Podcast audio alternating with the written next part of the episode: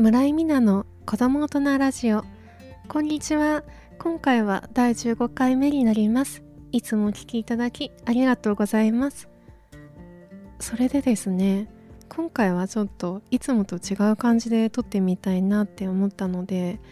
少し変わったことをやってみようかなって思ってます。変わったことって言っても一人で話すことというのはこれまで2回やってきたんですけどそうではなくてもっとネットラジオっぽい話をちょっとしたいなって思ってえっ、ー、と私がこのラジオを始めてからあや始めるまでポッドキャストって全く聞いたことなかったんですね。それでえっ、ー、とこの間ゲストに社労士ラジオでポッドキャストを流している田村陽太さんがお越しいただいてそれで田村くんのラジオっていうのを聞いてみたんですよ。ポッドキャスト。それであようやくあこういうものかと分かってきてそれから田村くん以外の人のポッドキャストっていうのをちょっといくつか聞いてみたんですよ。そしたら自分の中であネットラジオとポッドキャストって違うかっていう っていうことがようやくちょっと分かってきたので今日はネットラジオっぽく話してみたいなって思ってます。その違いはですねポッドキャストはおそらくためになるようなことを発信している発信ツールとして使ってる人が多分多いなって思って。例えば学生さん向けだったら英単語とか勉強法とかあとは日本史の覚え方とかそして他には社会人の方向けだと例えばこの間の田村くんみたいに働き方あなたの会社でこういう取り組みしてみるといいかもしれませんよみたいなそういう提案もちょっと含めてるそういうポッドキャストが多いなって思って。でネットラジオっていうのは多分あすいません。作業しながら聞けるラフに聞ける感じだと思ったんですよ。車を運転しながら AM とか FM とかかけてる。あとは料理をしながらその傍らでラジオを流してるみたいな。なんかそういう手軽さがあるなって思って。で私もポッドキャストは分からなかったけど自分が思い描くラジオのイメージってそんな感じだったんですよ。うん。学生の頃だと夜自分の部屋で勉強しながらラジオがついてたりとかそういうのをちょっとやってみたいなって思ってこれまでのインタビュー形式ただ私ああいうタイプもすごい大好きなんですよ。その自分が気になった人と1対1でじっくり話すっていうことそして何かその得たものは自分だけのものにしないで他の方にもよかったら聞いてもらってヒントになったらいいなみたいなそういうタイプもすごい好きでただリスナーさんとお話しするみたいなネットラジオもやってみたい。じゃあどうしようかって思った時あどっちもやってみればいいじゃんって 思いました。そう。そうなんです。なので今日の15回目のラジオはちょっとネットラジオっぽく一緒にお話ししているような気持ちでやってみようかなって思ってます。今まで2回一人で話したんですけど多分それとはちょっと違うタイプになると思うのでめっちゃ緊張してますがよかったらお聴きいただけると嬉しいです。では記念すべき？15回目にして記念すべき。ネットラジオタイプ。ネットラジオトーク。ラジオトーク。ボリューム1は春と桜と音楽とです。タイトルこれ考えるのすっごい恥ずかしくてどうしようかなって思ったんですけど話したいことってこれだなって思って。ではお楽しみください。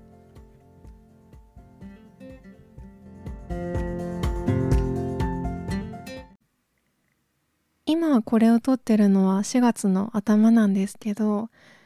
いやもう桜がだいぶ散って葉桜になって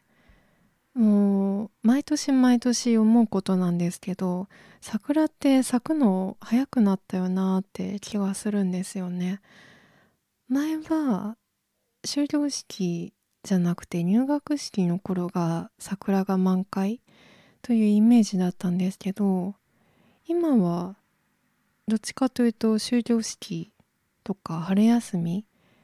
入学前だともう散ってしまうっていうイメージですね。あそれで今は入学シーズンなので新しい学校に入学された方そして社会人になられた方おめでとうございます。あとは新学期を学年が上がって新学期を迎えられた方もおめでとうございます。いや自分の入学した時のこととか高校入学大学入学を思い浮かべるとすごいワクワクしてましたね。今までと環境が変わるので新しい人と出会える新しい友達ができるっていうのがすごく嬉しくてどっちかというと私はなので入学した時は緊張しないタイプでした。普通逆かもしれないんですけど5月とか6月7月ぐらいになるとみんなその慣れてきて素を出し始めるじゃないですか。ああなると私は逆にちょっとあれですね萎縮しちゃったりしましたね。なんででしょう。多分入学してる時ってそのクラスとかで目立つようなタイプの子とかも緊張してるから少し落ち着き目なんですよきっと。だから逆にそういう時を狙うと話しかけやすいとかそういうことを思ってたかもしれません。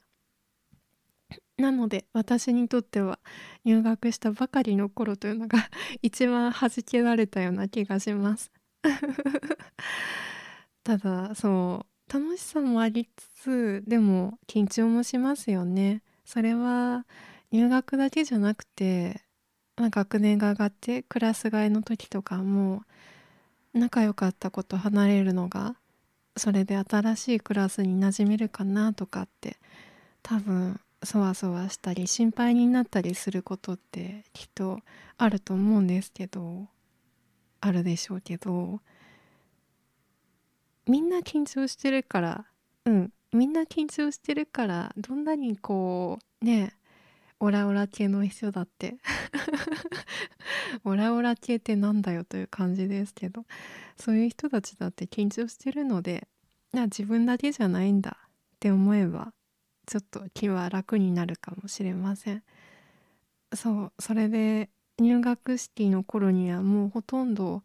桜吹雪で葉桜になってしまう桜ですけど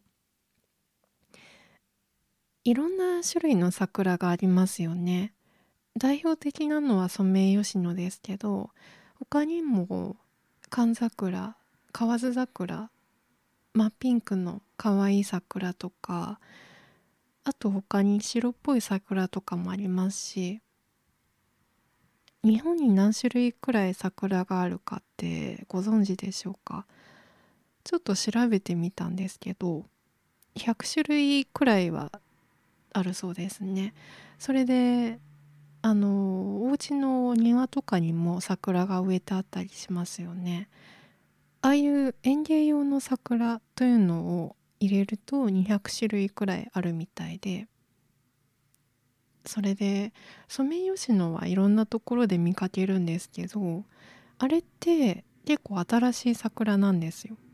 江戸の終わり末期から明治の始まりくらいのあたりにえっ、ー、とこう配合されてそれで新しく開発されたみたいでだからまだ150年とか200年ぐらいしか経ってないんですソメイヨシノって。もっともっと古い桜だと千年桜あと中には2,000年くらいもうまだ生きている桜というのもあってそういうのは日本三大桜って呼ばれてるみたいです。私散歩がすごい好きなんですけどで家の近くには遊歩道とかもあってそのすごい桜が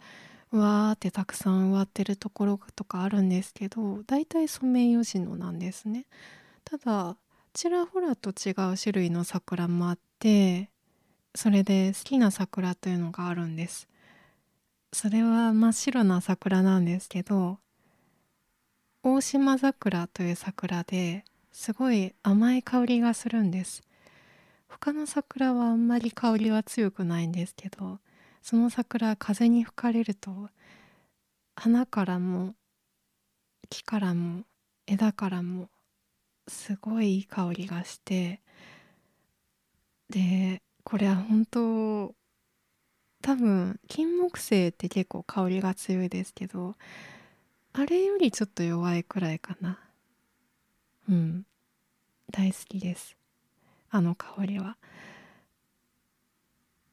桜餅に使われているその葉っぱがその大島桜という桜の葉っぱみたいで塩漬けにすると美味しいですよね。私本当あの食べ物には目がないのでやっぱそういう美味しそうな匂いとかカレーの匂いとか すっごい惹かれちゃうんですけど。だからああだから私はその桜が好きになったんだなとか ちょっと納得したりもしました。是非皆さんの近くのところでもし白い桜あなんかすごいいい香りがするなって思ったらその桜の種類かもしれません。そんな風に道を歩いてみるとちょっと楽しい発見があったりします。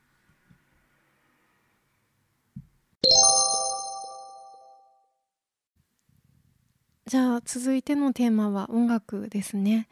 この音楽については何回も撮り直しをしています。えっ、ー、と1回目は今聴いてる方の名前を間違えてしまって そして2回目はちょっとペースが合わずそして3回目撮ったんですけど撮って1回実はアップしたんですけど自分の中でちょっとうーんもう一回撮り直したいなって思ったので今撮ってます。私にとって音楽ってもういろんなことがあって語れないなかなか語れないものなんですよね。私が高校の時えっ、ー、と高校の3年生の時にその部活動はマンドリン学部っていうものに入ってたんですけどそれでクラシックギターを弾いていて高校3年生の夏で引退だったんですね。演奏会があってそして演奏会それが終わってから今思うと多分燃え尽き症候群みたいになってしまったからだとは思うんですけどやる気が全くなくなってしまったんです。学校に通うっていうことが。うん。一応受験シーズンでまあほとんど授業というのは終わっていたので授業でする勉強というのは終わってたので一応夏休み秋と出たんですけどまあその後うん学校ってほとんど受験勉強ばっかりで自習になるんですね。高校3年生の冬とかって。でそうなると本当に出なくなる。もう家でなかなかベッドから起き上がれなくって。うん。でまあそれは何でだったかって当時は全く自分でも原因が分からなくてその受験に対するプレッシャーとかそういうのももちろんあったと思うんですけど今振り返って思うとそういう演奏会の演奏会を終わって部活を引退してその後やる気がなくなった燃え尽き症候群みたいなものだったなって思ってるんですね。それぐらい私の高校生活3年間っていうのは音楽一色で例えば文化祭の準備期間の休憩中とか机の上に座って クラシックギターを弾いてたりとか1年生の頃はしてましたしもう演奏会が近いといつも家にクラシックギターを持って帰って練習したりとか朝7時から夜の7時8時9時10時くらいまで練習してたりとかして一緒に音楽と一緒に生活していたっていう感じなので。なのでうん私にとって音楽を話そうと思うと何も話せなくなってしまう。それぐらい、うん、大事な欠かせないものだったんですね。で高校卒業してから大学そして20代前半、まあ、20代67くらいになるまで電車の中に乗ってる時とかも音楽が欠かせなくて。うん。電車って結構特有の空気感があるので例えばちょっとね通勤の時間にまあいろんな人が「ああ今日また朝がやってきた」とか「ああ仕事会社に行ったらこれやんなきゃな」とかそういう思いがたくさん溜まってるところだと思ってはいるので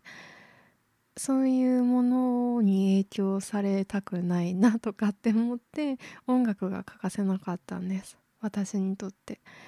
ただ最近は逆に電車に乗ってても音楽を聴かなくなりましたね。うん。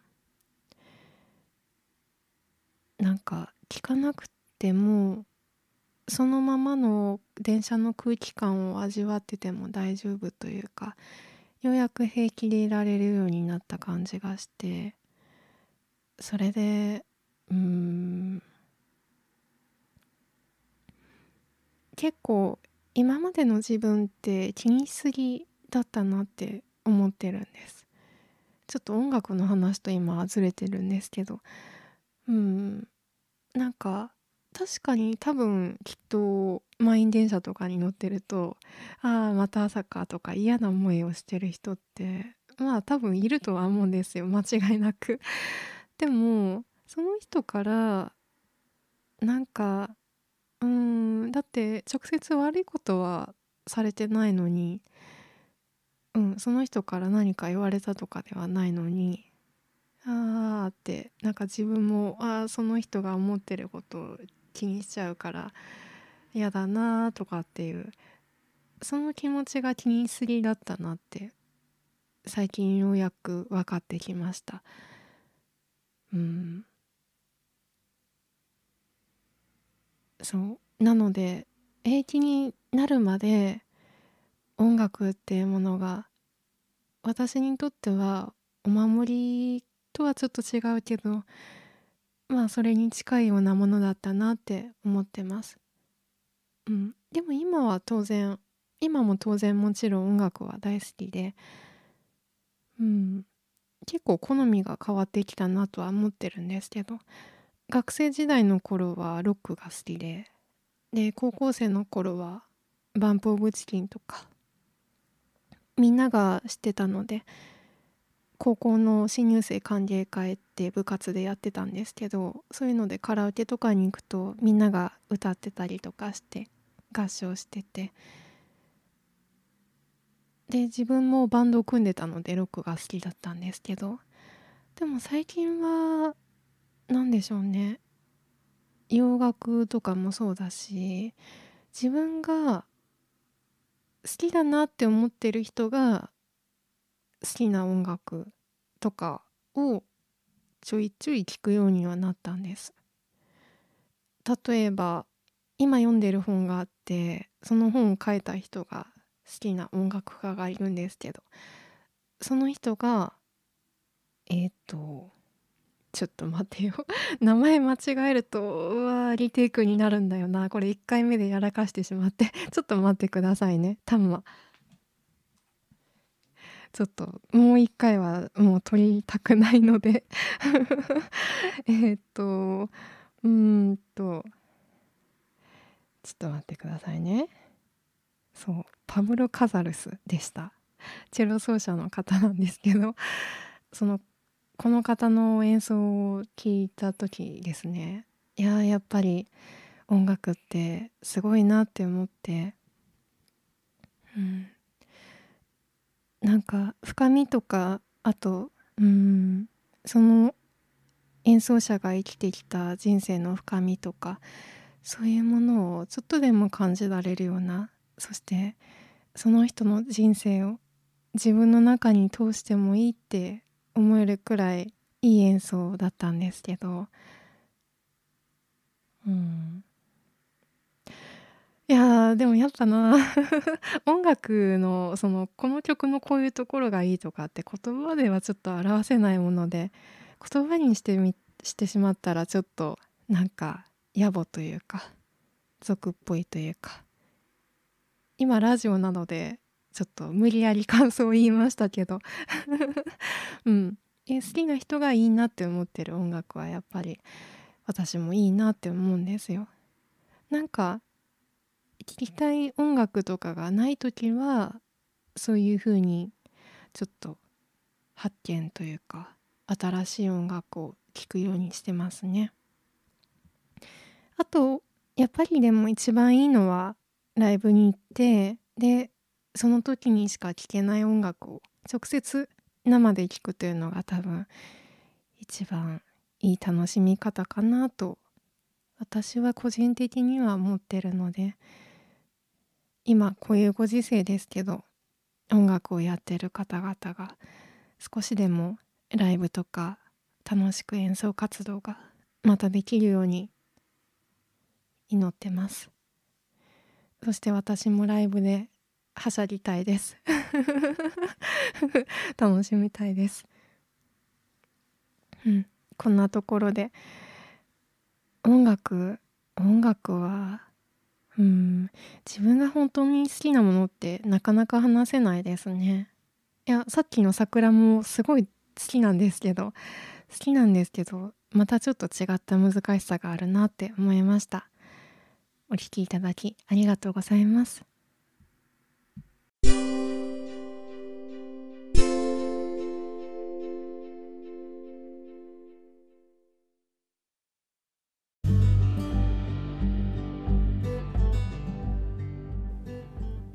子供大人ラジオ第15回目エンディングです。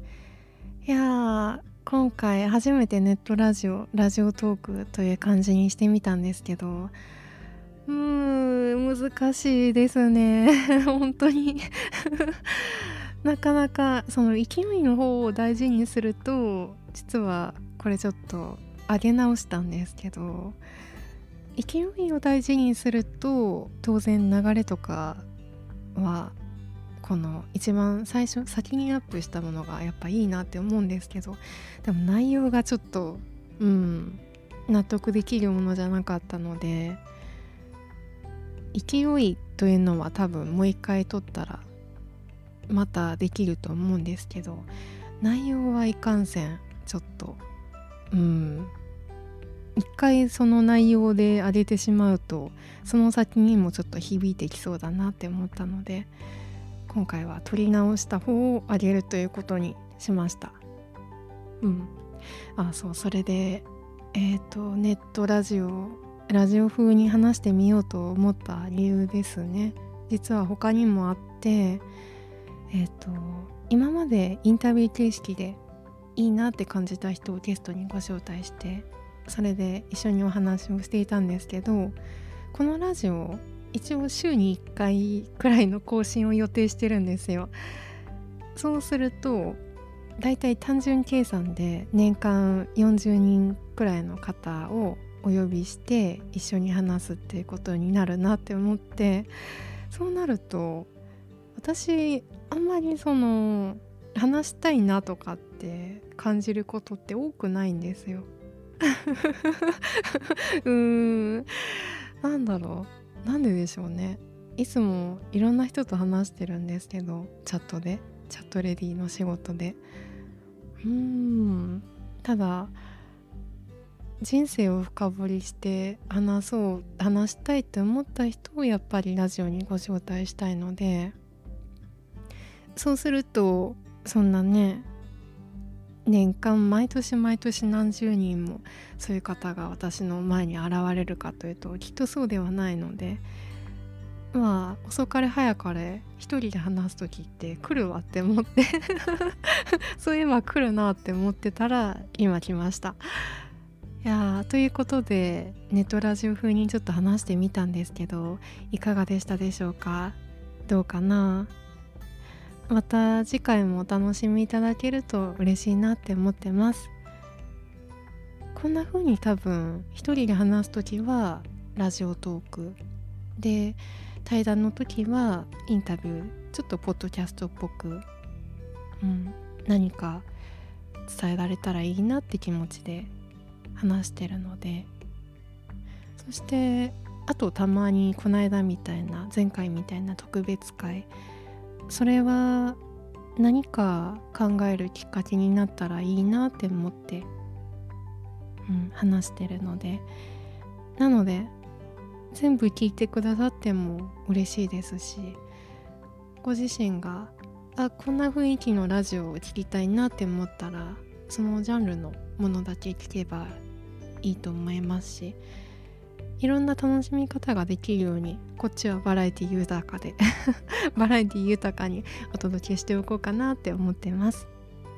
では次回ですね。次回次回どうなるかわかんないですけどまたお会いできたら嬉しいです。ではここまでお聴きいただきありがとうございました。村井美奈でした。